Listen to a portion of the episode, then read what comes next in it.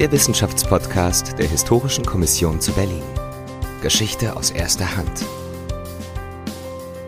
Hallo und herzlich willkommen zu Hikopod. Mein Name ist Ellen Franke und ich begrüße Sie sehr herzlich zur siebten Folge unseres Podcasts. Wir präsentieren Ihnen heute erneut einen Podcast zur Zeitgeschichte, und zwar den Vortrag von Professor Dr. Martin Sabro, den er im Rahmen der Tagung Friedhof der Märzgefallenen zum Ort der Revolution von 1848 in der DDR hielt. Herr Sabro geht in seinem Vortrag der Frage nach, warum die Revolutionen von 1848, 1918 und 1989 in unserer kollektiven Erinnerungskultur so schwach verankert sind. Er gelangt, wie ich finde, zu einer sehr interessanten These. Hören Sie rein. Ja, vielen herzlichen Dank für diese liebenswürdige Einführung, meine lieben Kolleginnen und Kollegen, meine Damen und Herren, liebe Freunde. Ich weiß gar nicht, wie die Eulen aussehen, die ich jetzt nach Athen zu tragen habe, nachdem ich an den Vorträgen heute nicht teilgenommen habe, sondern mit dem Abendvortrag zu einem Thema auf Sie hereinschneie, das viele Kollegen hier im Raum sind, Rüdiger, du etwa, so viele andere besser beherrschen als ich. Und in der Tat habe ich mich als Spezialist für 1848 nie ausgezeichnet. Da ist Walter Schmidt ein ganz anderer Vertreter in dem Amt, das ich eine Zeit lang als Leiter des Instituts in Potsdam, die damals zum Zentralinstitut für Geschichte bei der Akademie der Wissenschaften geleitet habe. Gleichwohl, Revolutionen, meine Damen und Herren, haben es nicht leicht im deutschen Gedächtnis. Und ich habe es nicht leicht, in einem Tagungsprogramm, das den Friedhof der Märzgefallenen, ich zitiere, als Erinnerungsort gestern, heute und morgen würdigt, der Frage nachzugehen, warum nicht nur die 1848er Revolution, sondern auch die beiden anderen revolutionären Umbrüche der neueren, neuesten Zeit in Deutschland ein so stiefmütterliches Dasein führen aber das tun sie. Ich zitiere. Die Kranzniederlegung von Bundespräsident Steinmeier auf dem Friedhof der Märzgefallenen war unlängst eine recht einsame Veranstaltung, bilanzierte im Frühjahr 2021 Bernd Schulz im Tagesspiegel und fuhr fort, sicher, das lag am Corona-bedingten Versammlungsverbot, aber es hatte Symbolcharakter. Denn der 18. März, der Gedenktag der Revolution von 1848, wird zwar alljährlich begangen, aber im öffentlichen Bewusstsein ist er nicht. Zitat Ende. Aber woran liegt das? An der mangelnden Bereitschaft der Akteure, wie Schulz in seiner Kommentierung der neuen Stiftung Orte der Demokratiegeschichte vermutet? Nein, es fehlt doch keineswegs an zivilgesellschaftlichem Engagement, wie dieselbe Hauptstadtzeitung an anderer Stelle weiß. Ich zitiere, und alle Jahre wieder kommt der Berliner Grüne Politiker Volker Schröder mit seinem Vorschlag, den 18. März zum Tag der nationalen Besinnung zu machen. Unermüdlich und leidenschaftlich kämpft dieser Mann für seine Forderung seit 1978. Erreicht haben er und seine Mitstreiter immerhin, das schuldete Schulz dem Publikum des Tagesspiegels, dass es vor dem Brandenburger Tor einen Platz des 18. März gibt. Das schon. Im Vergleich der Revolution zu den Revolutionserinnerungen anderer Nationen ist das wenig. Die Glorious Revolution in England, die 1689 den Absolutismus hinwegfegte, die Boston Tea Party, die 1773 den Beginn der revolutionären Ablösung Amerikas von England markierte, sie sind fest im Gedächtnis ihrer Nationen verankert. Und ungeachtet ihrer Geringschätzung im heutigen Russland ist es auch die russische Oktoberrevolution, die 1917 die Teilung der Welt in zwei Hemisphären begründete und so erinnert wird. In Frankreich erinnern die Feiern zum 14 Juillet jedes Jahr an die große Revolution, die die Adelsherrschaft stürzte und die République Française begründete, deren drei große Forderungen Liberté, Egalité, Fraternité bis heute jedes französische Rathaus schmücken. Zumindest die Revolutionen von 1848 und 1918 sind aus dem kollektiven Gedächtnis unserer Zeit weitgehend verschwunden. Sie gingen, wie Dieter Langewiesche zum letzten großen Jubiläum 1998 bilanzierte, nicht in das kollektive Gedächtnis ein. Sie schufen keine Ursprungsmythen, deren sich die Nachgeborenen vergewissern, wenn es galt, die Zukunft zu gestalten. Über den Friedhof der Märzgefallenen im südlichen Teil des Volksparks Berlin-Friedrichshain, auf dem die Aktion 18. März seit 1992 gemeinsam mit dem Bezirksamt Friedrichshain-Kreuzberg jährlich eine Gedenkfeier organisiert und wir uns heute zusammengefunden haben wollten, wenn ich meinen Text etwas ergänzen darf. Darüber hält das Internetlexikon, die Wikipedia, lapidar fest. Der Friedhof gehört aufgrund seiner etwas abseitigen Lage zu den ruhigsten Teilen des Volksparks. Was für ein Gegensatz zu den Gedenkkonflikten, etwa zu den runden Jahrestagen der Märzkämpfe im 19. Jahrhundert, über die Sie gesprochen haben werden, als sich Tausende um die Gräber der 48er versammelten und die Polizei dutzendweise schleift mit politischem Inhalt von den Grenzen abriss, die die sozialdemokratischen Trauergäste ablegen wollten. Was für ein Gegensatz auch zu den riesigen Trauerzügen vom Tempelhofer Feld zum Friedrichshain, die am 20. November 1918 die Revolutionstoten zur letzten Ruhe geleiteten. Karl Liebknecht hielt die Trauerrede und erhielt sie wieder für 14 Tote des gegenrevolutionären Putschversuchs vom 6. Dezember und erhielt sie nochmals für sieben Opfer der Marstal-Beschießung am 24. Dezember 1918, Eberts Blutweihnacht. Für einen historischen Moment war der Berliner Friedrichshain das Symbol des deutschen Freiheitskampfes das nur wenige Jahre später in der Diskussion um ein Reichsehrenmal dann aber allein den Weltkriegstoten, nicht den Revolutionstoten zugedacht wurde und, Sie wissen es, in der neuen Wache entstand. Und heute? Auf einer elegischen Wanderung entlang den Revolutionsorten von 1848 und 1918 notierte Christoph Diekmann über die Gedenkstätte der Sozialisten auf dem Zentralfriedhof Friedrichsfelde vor einigen Jahren Blumenstrünke, Dorren, auf Liebknechts Grab steht ein Windlicht, auf dem von Rosa Luxemburg liegt eine müde Nelke. Auf dem Friedhof der Märzgefallenen im Friedrichshain waren es andere Gräber, aber identische Eindrücke. Wieder Christoph Dickmann. Pathetisch gesagt, ruhen hier zwei gescheiterte deutsche Revolutionen. Im Dickicht liegen, von Amseln besucht, die zugewucherten Gräber der Freiheitstoten von 1848. Wie zugewuchert wirkt auch die staatliche Würdigung dieser doppelten Gründungsgeschichte der deutschen Demokratie. Eine Anerkennung als nationaler Gedenktag blieb bis heute aus, auch wenn gerade das Land Berlin immer wieder eine entsprechende Initiative lancierte.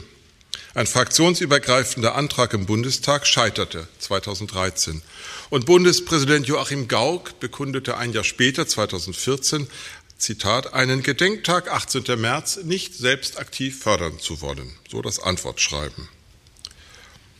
Vorsicht oder Engstirnigkeit?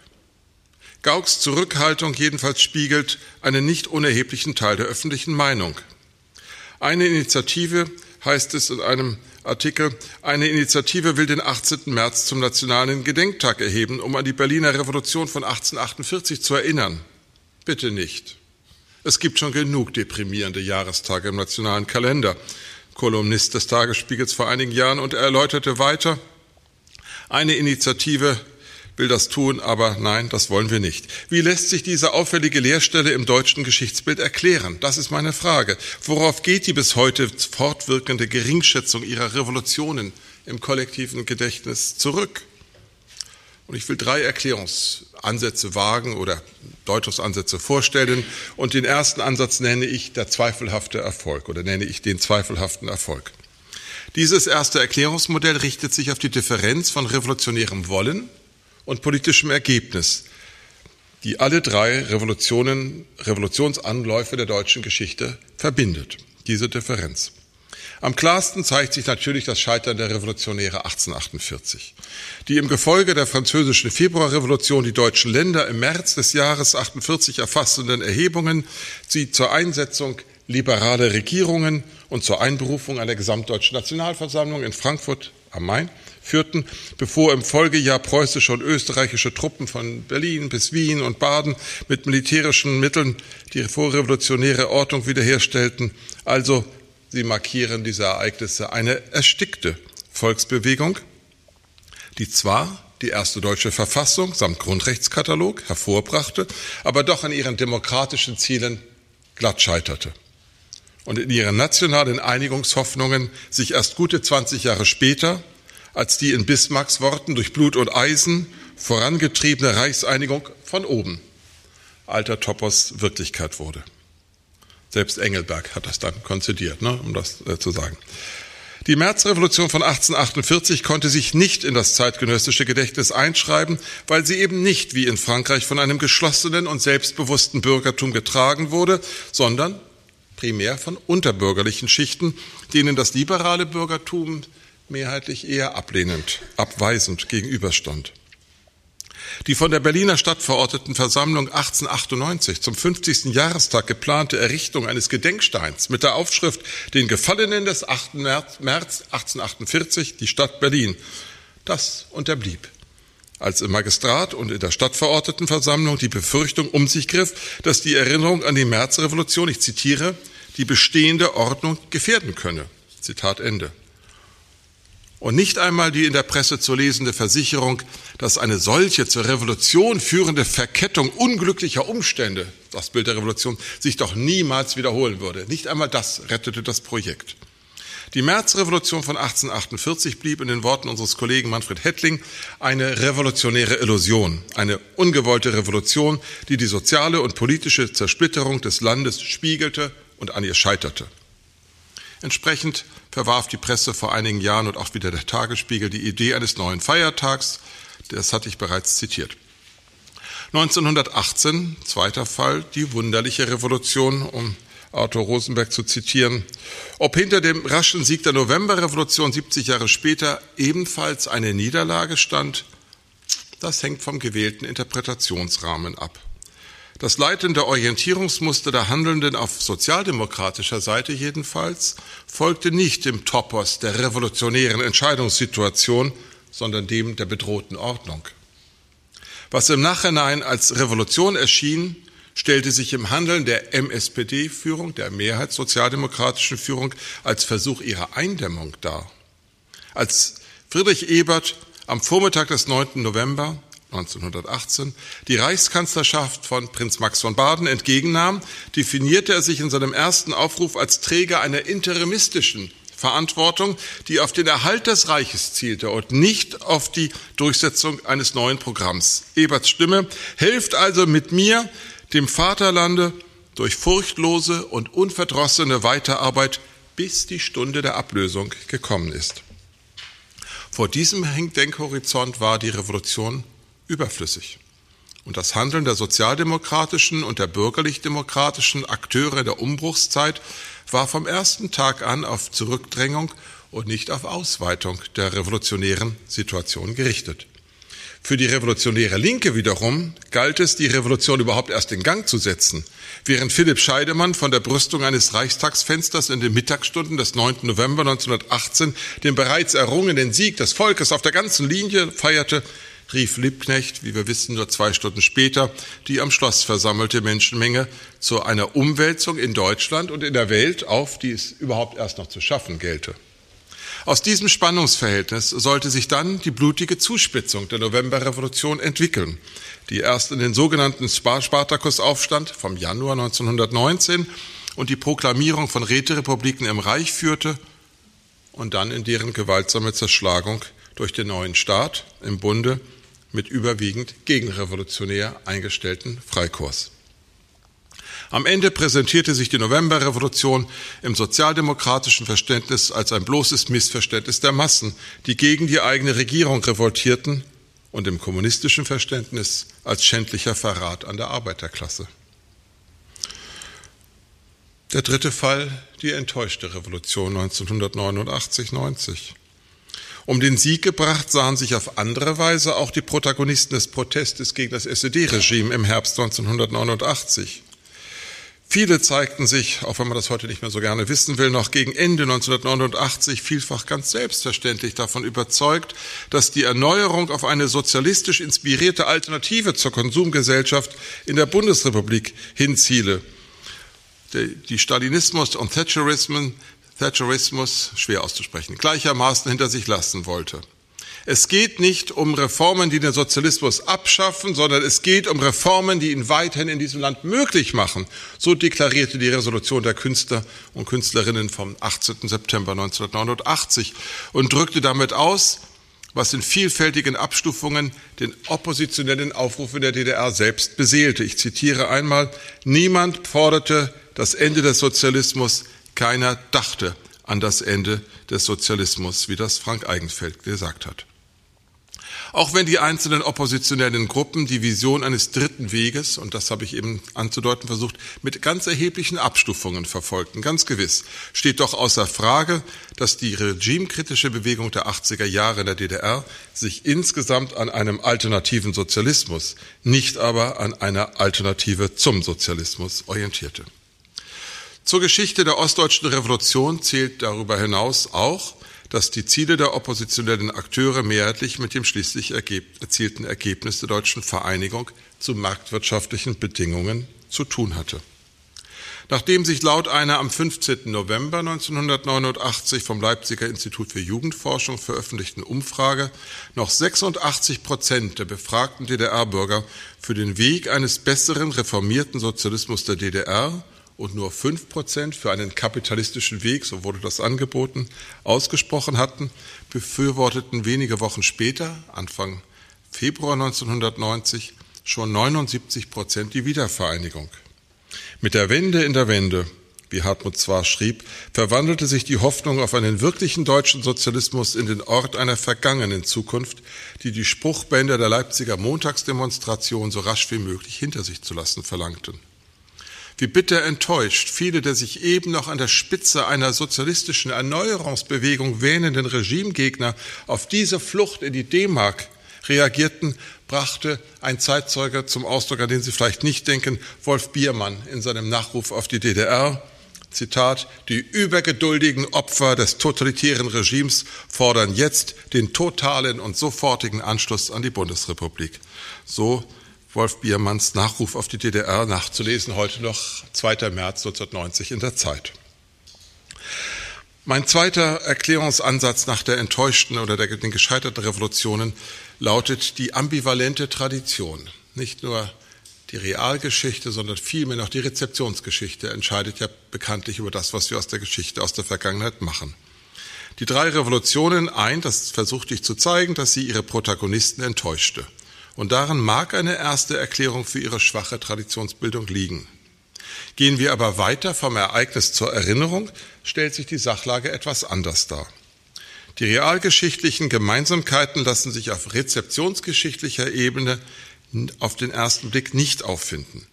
Zu stark kontrastiert das nach 1848 unterdrückte Gedenken an die Märzrevolution mit den opulenten Erinnerungsveranstaltungen zur friedlichen Revolution 1989.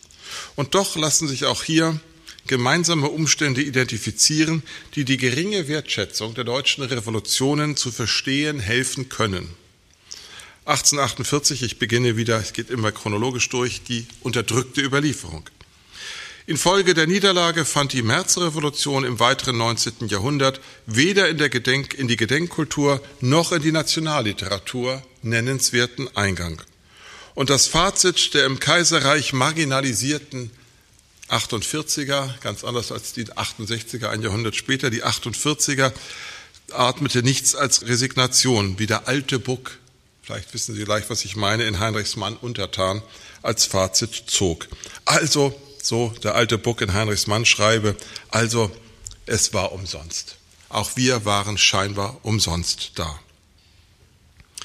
Gedenkdemonstrationen und Verfassungsfeiern in Frankfurt am Main und in Berlin als den Hauptschauplätzen der 48er Revolution in Deutschland setzten erst nach jahrzehntelanger Pause ein und wurden von den Behörden verfolgt, als die Deutsche Fortschrittspartei im preußischen Heeres- und Verfassungskonflikt 1863 zu einer zweiten Reichsverfassungskampagne aufrief.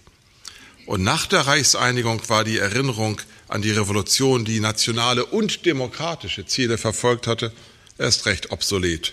1848 wurde, wie Günter Wollstein schrieb, zur verdrängten Revolution. Allein die sozialdemokratische Arbeiterbewegung, ja, sie hielt an ihrem Gedenken fest und besetzte 1863 mit einem Gedenkmarsch von 20.000 Arbeitern zum Friedrichshain den 18. März als ihren politischen Gedenktag. Doch das Berliner Gräberfeld der Revolutionstoten auf den Friedhofsfeiern war in den Jahren zuvor gezielt im Verfall ausgesetzt und der letzte Weg zu ihm gesperrt worden, während für die im Kampf gegen die Revolution gefallenen Soldaten der preußischen Armee bereits 1854 im Berliner Invalidenpark ein bald als Invalidensäule getauftes Nationalkriegerdenkmal errichtet worden war und es rahmte die Gräber der 18 während der Märzkämpfe in Berlin gefallenen Soldaten.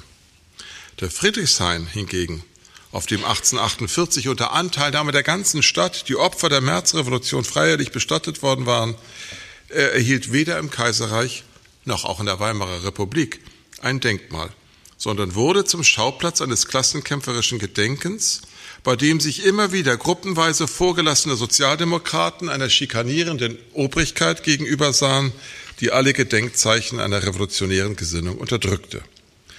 Das immerhin nicht eingeebnete Gräberfeld überdauerte das Kaiserreich, überdauerte auch die Weimarer Republik.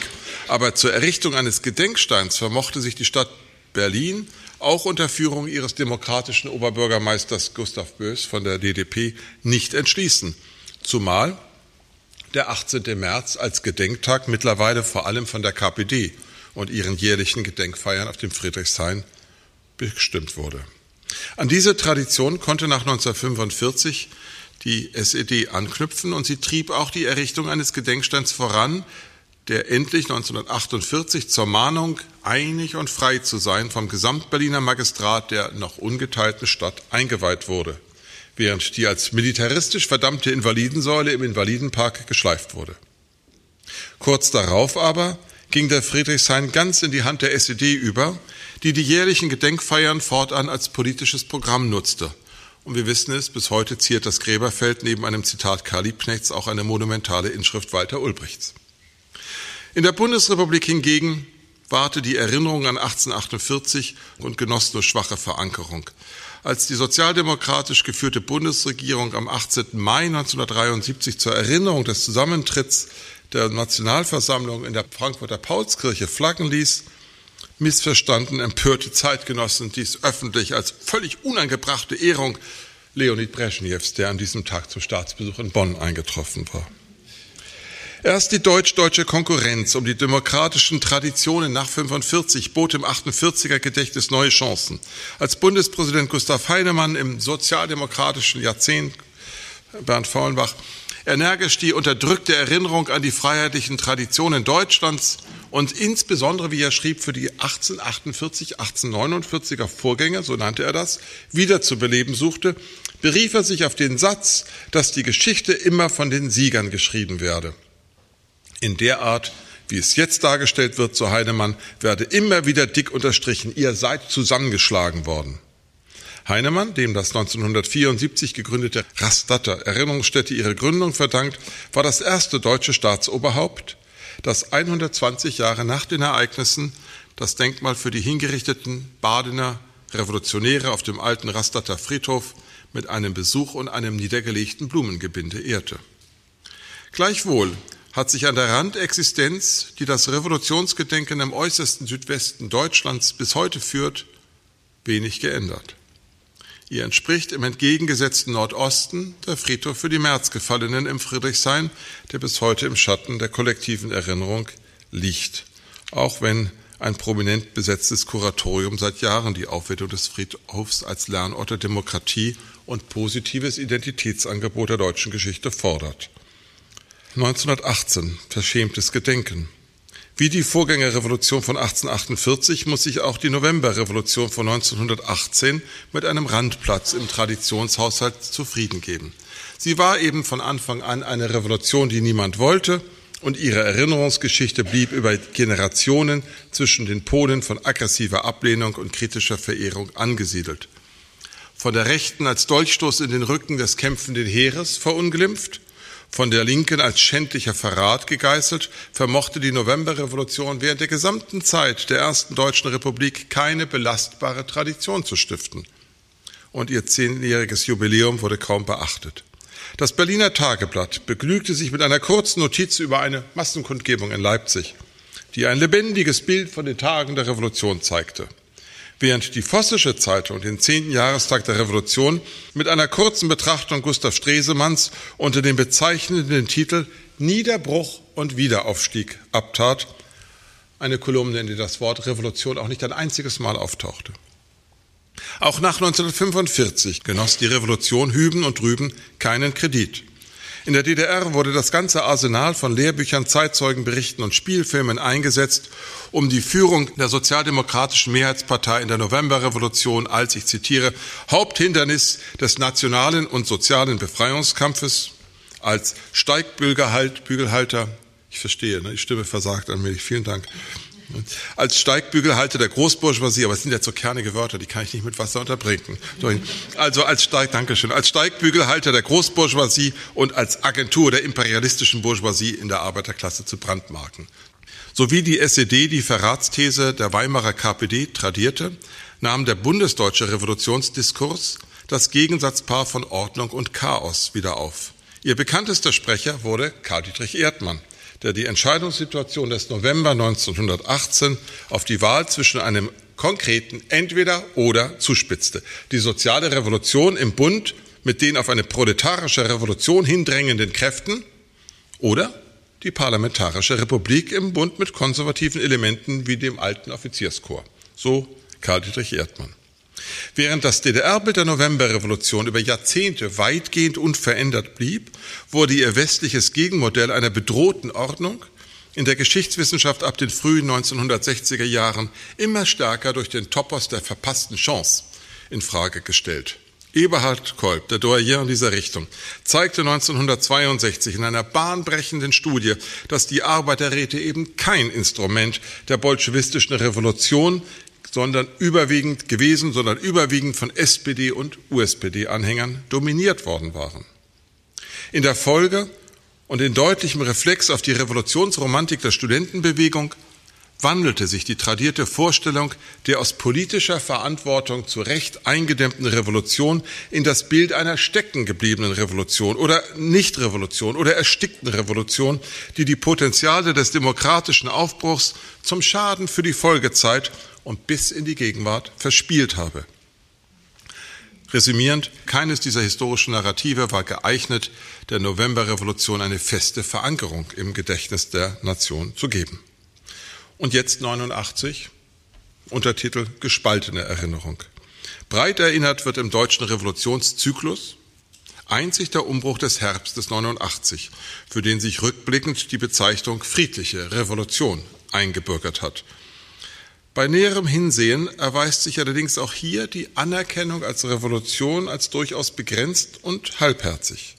Der besondere Charakter des Umbruchs in der DDR 1989-90, der mehr auf dem Verfall von künstlicher sozialistischer Sinnwelt und sozialer Fortschrittsperspektive beruhte, als auf der Entfaltung politischer Gegenmacht, dieser besondere Charakter setzte sich in der Uneinheitlichkeit seiner nachträglichen Benennung durch. In breiten Teilen, insbesondere der ostdeutschen Gesellschaft, präsentierte Herbst 89 sich erinnerungsgeschichtlich weit stärker als ein Staatsbankrott. Und seine im Gedächtnis unserer Zeit haftenden Bildikonen sind die hilflosen Sprecher der Macht, wie Günter Schabowski, und mit ihnen die freudetrunkenen Massen bei der Maueröffnung, aber sehr viel weniger die Helden des Umsturzes und die Bannerträger der siegreichen Überwindung der überlebten Ordnung. Vor diesem Erfahrungshintergrund aber blieb die pathetische Etikettierung des Umbruchs von 89 als Revolution den Zeitgenossen außerhalb der Sphäre staatlicher Gedenkrituale bis heute eher fremd. Und dies manifestiert sich sprachlich in der parallelen Etikettierung des Herbstes 89 als Wende, die sich bis heute auch statistisch in ihrer Dominanz nachweisen lässt.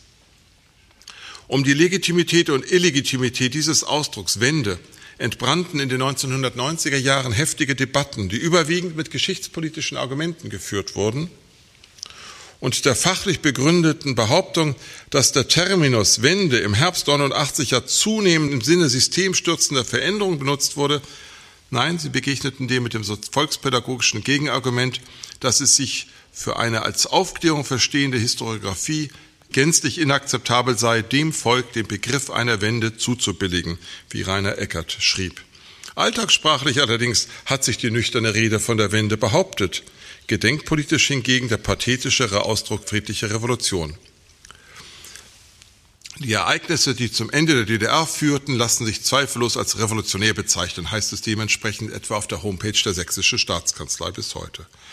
Der Begriff der Wende hingegen, so geht es weiter, wurde von einem Vertreter des alten Regimes, Egon Krenz, geprägt, der am 18. Oktober 89 verkündete, mit der heutigen Tagung werden wir eine Wende einleiten, werden wir vor allem die politische und ideologische Offensive wieder erlangen. Ganz anderer Wendekontext.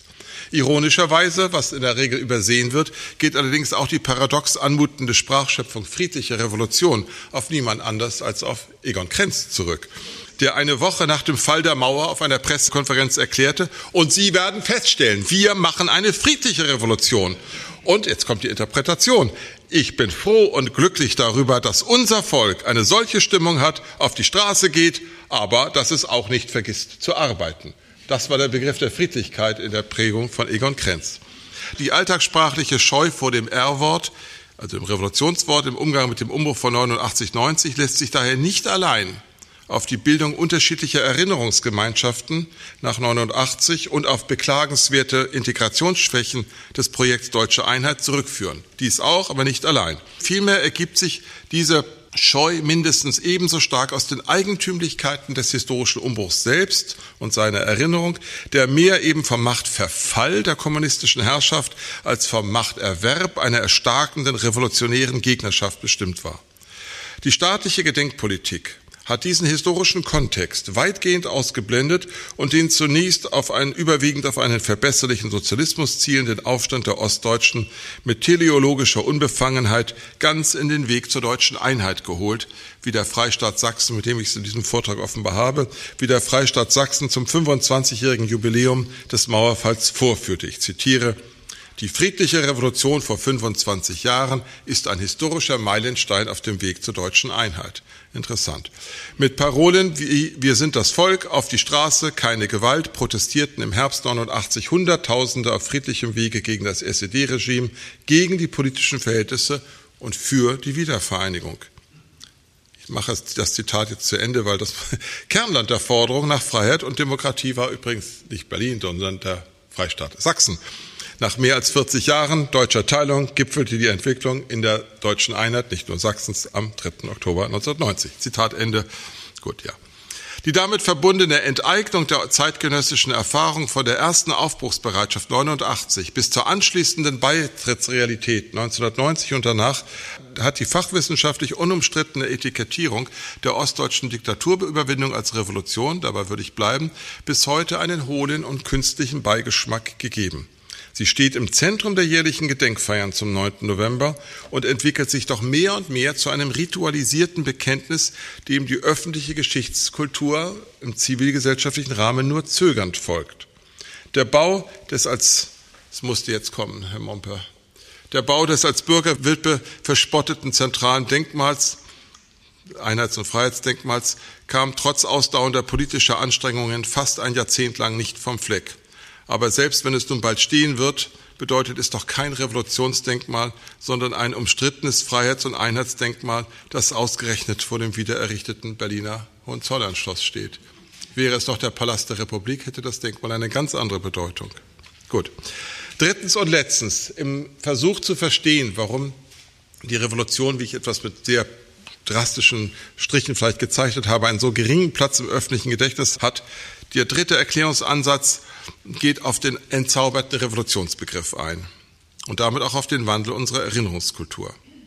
Verlauf und Rezeption, so meine ich gezeigt zu haben, machen es erklärlich, dass die zwei der drei Revolutionen ein Mauerblümchendasein ohne Strahlkraft in der ansonsten blühenden deutschen Erinnerungskultur führen und nur zu Jubiläen wie dem 150. Jahrestag der Märzrevolution 1998 oder dem 100. Jahrestag der Novemberrevolution 2018 massive öffentliche Würdigung erfahren und danach wieder in ein gewisses Halbdunkel abtauchen. Von einer vergessenen Revolution kann man in Bezug auf die Novemberrevolution, wie das Alexander Gallus tat, heute nicht mehr sprechen. Aber in der Tagespresse des geschichtskulturell mehrfach besetzten 9. November dominierte nach, zwar nach 2017 doch wieder der Jahrestag des Novemberpogroms. Und der 18. März unterlag ungeachtet der Unterstützung durch Berlins regierenden Bürgermeister Michael Müller am Ende der Konkurrenz des 8. März bei der Festlegung eines neuen Feiertags. Zur Erklärung für diese Schwäche des Revolutionsgedenkens reichen aber möglicherweise Realgeschichte und Traditionsambivalenz nicht hin. Es kommt, so meine ich, noch ein Moment hinzu, das sich aus einer Verschiebung des politischen und geschichtlichen Sinnhorizonts unserer Zeit ergibt.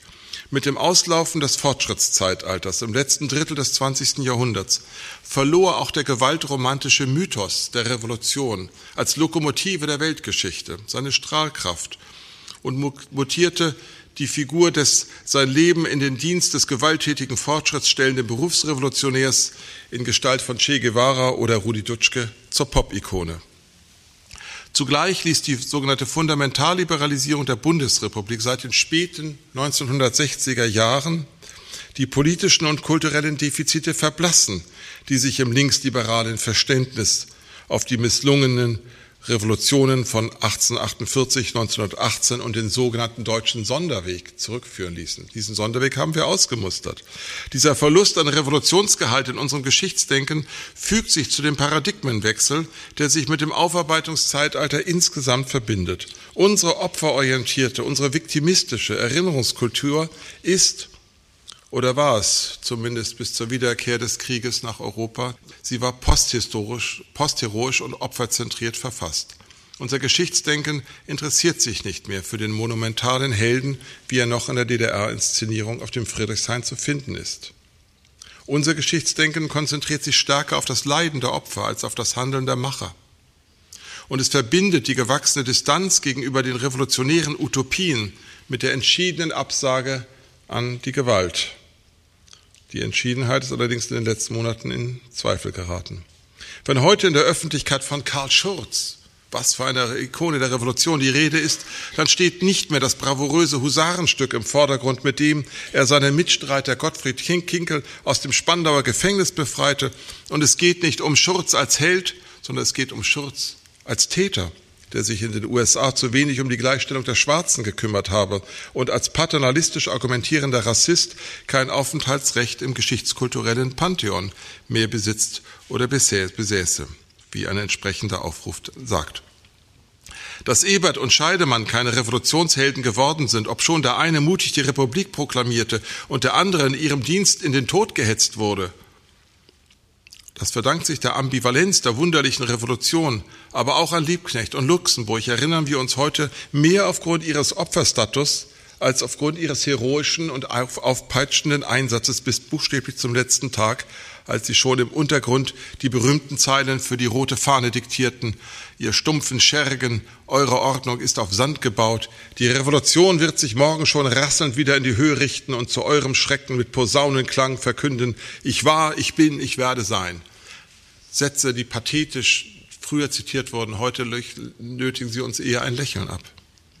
Selbst die friedliche Revolution von 89, sie hat doch keine Helden hervorgebracht, obwohl es genügend Stoff zur Schaffung von Heldenmythen und Heldengestalten gegeben hätte. Denken wir an Kurt Masur, den mutigen Kapellmeister aus Leipzig, dessen Entschärf Appell zur Entschärfung der explosiven Lage am 9. November, Teil, 9. Oktober beigetragen hat. Oder denken wir an die Offiziere Edwin Görlitz und Harald Jäger von der Stasi-Passkontrolleinheit, die am 9. November 89 in der Bornholmer Straße gegen 23.20 Uhr den berühmten Befehl gaben, wir fluten jetzt. Nein, Helden haben wir nicht aus ihnen gemacht. Besonders ausgeprägt im deutschen Sprachraum, aber in zahlreichen Abstufungen die west- und ostmitteleuropäische Welt insgesamt prägend, rücken seit 1945 weniger der kühne Held ins Zentrum als vielmehr das leidende Opfer. Das Opfer als Individuum, das Opfer als Gesellschaft, als Nation. Unsere Gedenkstätten sind nicht mehr der Küffhäuser, das Deutsche Eck, das Denkmal von Tannenberg, sondern Buchenwald und Dachau Ravensbrück, wo ich gerade herkomme, die innerdeutschen Grenzanlagen und die neue Wache in Berlin. Zur genaueren Erfassung dieses Phänomens hat Reinhard Koselleck die Unterscheidung von negativem und positivem Gedächtnis eingeführt und die Forderung mit Leidenschaft und Herzblut für Schwarz-Rot-Gold, für demokratische Tradition und revolutionären Geist zu streiten, wie die Aktion 18. März in diesem Jahr mit Appellen und Anzeigen wieder forderte, sie verstößt, so meine ich, gleich gegen zwei Imperative unserer aktuellen Erinnerungskultur, dass sie nämlich erstens postheroisch verfasst ist und dass sie zweitens das positive Gedächtnis nicht über das Negative stelle. Auch aus diesem Grund mag Bundespräsident Gauck die an ihn herangetragene Forderung, den 18. März zu einem nationalen Gedenktag zu erklären, ebenso abgelehnt haben wie der Berliner Senat einen entsprechenden Vorschlag. Also das ist die These, der tiefste Grund für die anhaltende Blässe des deutschen Revolutionsgedächtnisses liegt in einer Verschiebung der zeithistorischen Blickachse, die nicht mehr auf die Überwindung eines vermeintlichen deutschen Sonderwegs ausgerichtet ist, sondern die Ursachen des nationalsozialistischen Zivilisationsbruchs in das Zentrum der Betrachtung gerückt hat. Der Blick auf die unvollendeten Revolutionen von 1848-49 und 1918-19 aber er kann die Schwäche der Weimarer Demokratie, er kann die illiberalen Traditionen der frühen Bundesrepublik erklären helfen. Aber zum Verständnis der in den Holocaust mündenden Katastrophe des 20. Jahrhunderts gibt er so wenig her wie die Beschäftigung mit dem Umbruch von 1989. Und ich glaube, daraus resultiert die Nachrangigkeit des ostdeutschen Revolutionsgedächtnisses im Vergleich zu seinen europäischen Nachbarn. Das wollte ich Ihnen vorstellen. Vielen Dank für Ihre Aufmerksamkeit.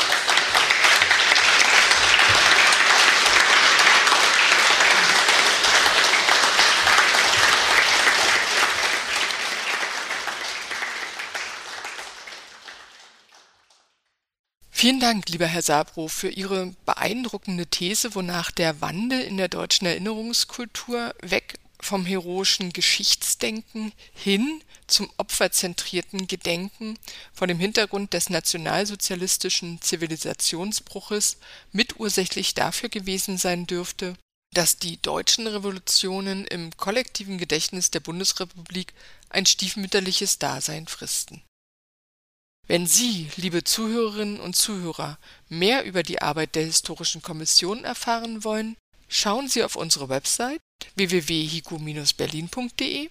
Dort finden Sie das komplette Programm der Tagung und schauen Sie auf unseren YouTube-Kanal.